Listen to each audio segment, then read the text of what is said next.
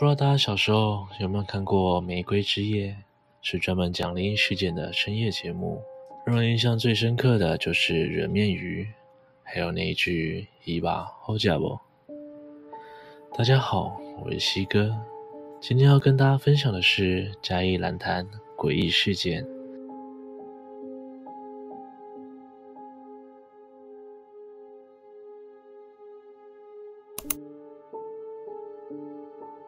蓝潭水库位于嘉义市东郊山顶附近，早期名为红毛埤，在三百年前由荷兰人所建，直到日据时代才重整成现今的模样。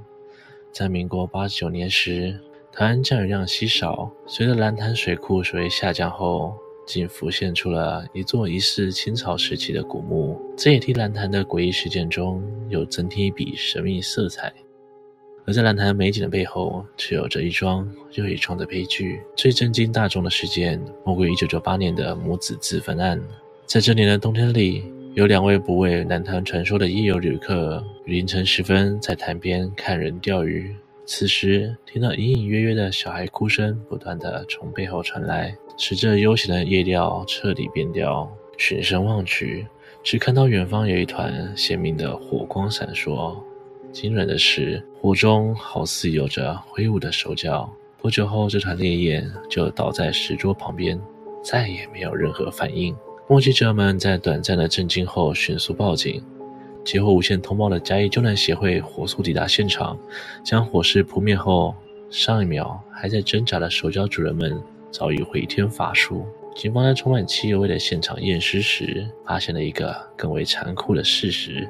是一个女性成人抱着两名小孩自焚，尸体上还留着一个黑色皮包，地上还有个烧过的打火机与汽油器皿，不远处还停着一辆机车，上面有三顶安全帽，还有两个幼稚园背包，种种的线索皆指向摩西子自焚的结果。随着这个结论的出现，新的谜团就此诞生。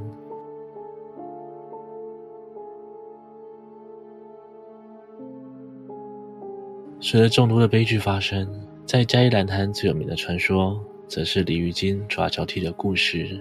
根据当地居民说，如果在兰潭钓到一条大鱼，鱼精的鱼兵鱼将会讨交替，就会有人在此溺毙。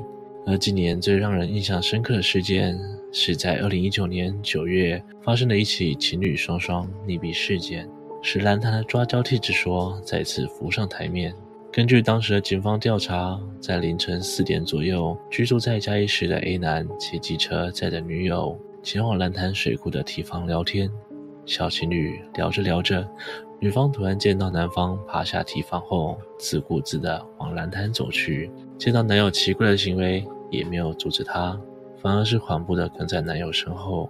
两人一前一后地走进蓝潭，身影就这样逐渐消失在夜色中。就在当晚九点左右，女友尸体先浮上水面。到了隔日上午七点左右，男友的尸体也跟着浮上了水面。从当时的监控录像中还可以看到，这对小情侣生前在堤防上比着爱心手势，而实际落水原因为何，还有待警方调查。然而更诡异的是，就在情侣溺毙后不到一周的时间，一名四十八岁的中年男子向邻居借机车外出，突然致电对方说：“我在兰潭。”随即便不再回话。邻居担心男子发生意外，急忙前往蓝潭寻人，却亲眼目睹男子掉落潭中身亡。而这两起事件也让当地的鱼精传说再次掀起热议。当地居民纷纷表示，应该是抓交替的季节到了。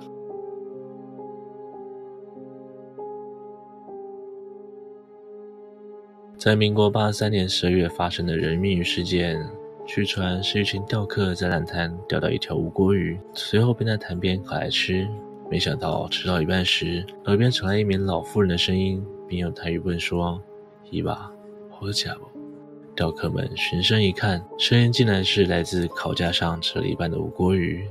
这瞬间把大伙是吓得魂飞魄散。据说是因为太多人在蓝潭轻生，使得周遭鬼影重重。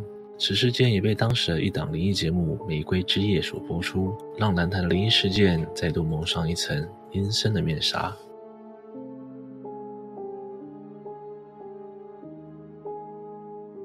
一名男网友在灵异公社提到一件关于兰潭的灵异事件，事情是发生在妹妹的同学身上。原 PO 指妹妹当时就读嘉义大学兰潭校区，某天妹妹突然打电话给她，并慌张地说：“我同学晚上跟我去慢跑，回来之后就怪怪的，你可以来看看吗？”还称同学本来不会讲台语，但一回来却操着一口流利的台语，行为举止也越来越怪异，身上还不时飘出阵阵异味，让现场的友人纷纷感到错愕。听完妹妹叙述后，原 PO 立刻赶到学校帮忙。当事人是位青春洋溢的女大生，但神情和举止却像是个老阿伯，一开口就是非常道地的台语，甚至还向他索要香烟和槟榔。经过一阵讨价还价后，女孩身上的阿伯同意放他一马，条件是要对方烧纸钱和莲花给他。语音刚落，女大生瞬间瘫软在地，之后才慢慢恢复正常。文章里提到，女大生之所以惹好兄弟上身，是因为两人在慢跑时突然料到，曾经有位中年男子在凉亭烧炭轻生。听完后，女大生便开玩笑地说：“夸张诶，有这么想死哦？”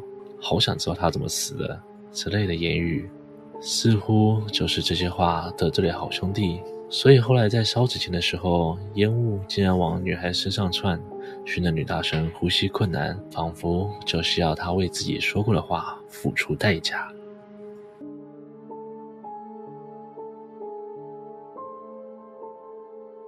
除了附身事件之外，也有另一名网友在灵异公社提到。在兰潭有个让人毛骨悚然的地方——姐妹亭。